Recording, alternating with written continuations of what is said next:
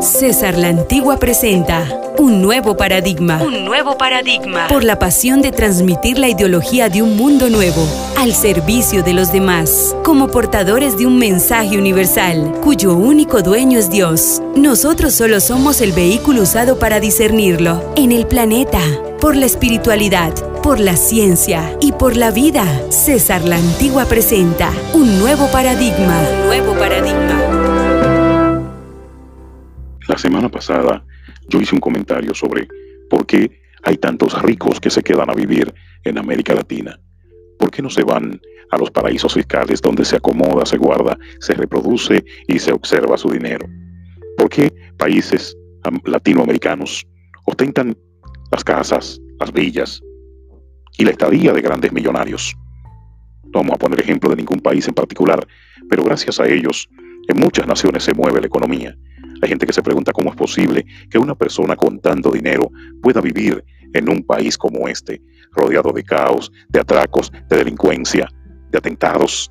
República de México, República Dominicana, Colombia, poniendo países como El Salvador, países que han entrado socialmente en conflictos muy existenciales y que han dado mucha nota de prensa a nivel mundial por los atracos, también por lo que es uno de los delitos más temidos, uno de los delitos más lamentados por aquellos que de esta manera han perdido un familiar, un hijo, o han tenido que sufrir la pena y la intranquilidad de una persona a la cual se le priva de la libertad, los mm, secuestros.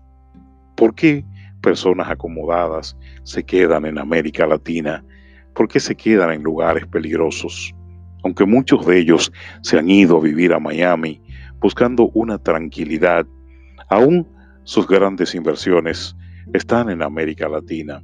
¿Será que conscientemente encuentran sentido a su existencia a través del sacrificio de tener que vivir en países donde no hay seguridad para ellos? ¿Será que se sienten motivados, que sienten que la vida los llamó para algo y deciden, aunque es peligroso, aunque sustancialmente tienen que gastar mucho dinero en energía porque de esos países hay muchos que no tienen electricidad.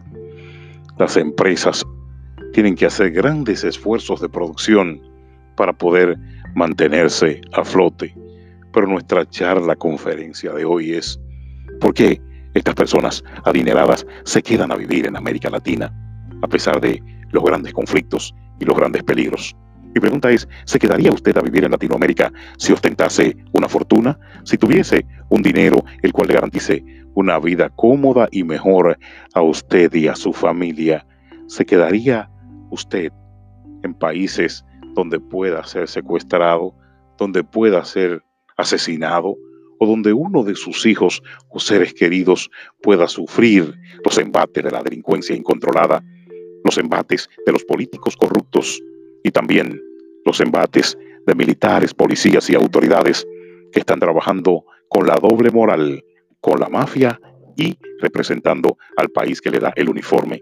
Doble moral, algo muy, pero muy inquietante en América Latina y que será fruto de otro de estos comentarios.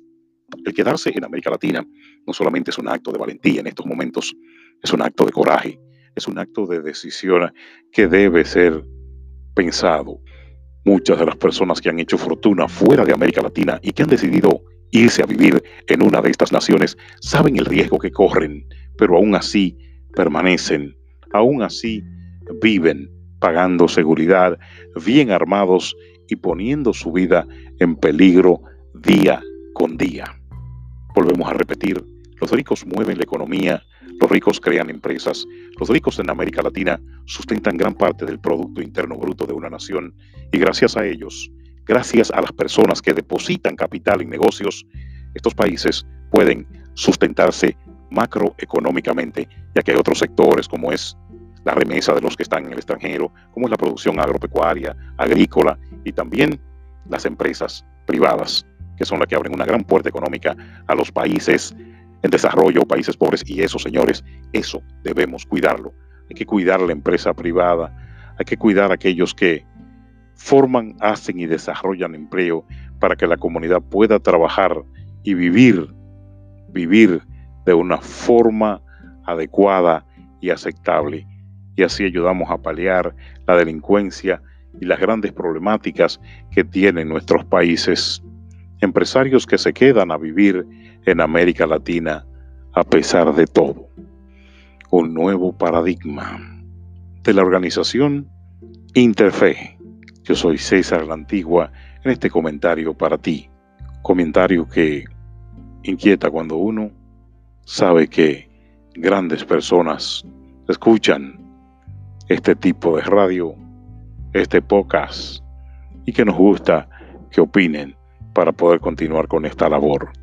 Interfe en nuestra empresa y nuestro programa se llama Un Nuevo Paradigma. ¿Qué significa paradigma? En griego, una forma nueva de ver las cosas, otra manera de ver las cosas. Eso es paradigma. No podremos nunca separar al creador de lo creado.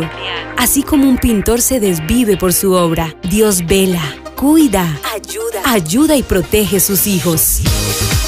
César la Antigua presentó su espacio, un nuevo paradigma, comunicación de alto sentido espiritual para ayudarnos en todas las situaciones de la vida. Escúchanos en nuestra próxima edición. Encuéntranos en nuestras redes sociales como César la Antigua o escríbenos a nuestro correo cesarlantigua26 gmail.com.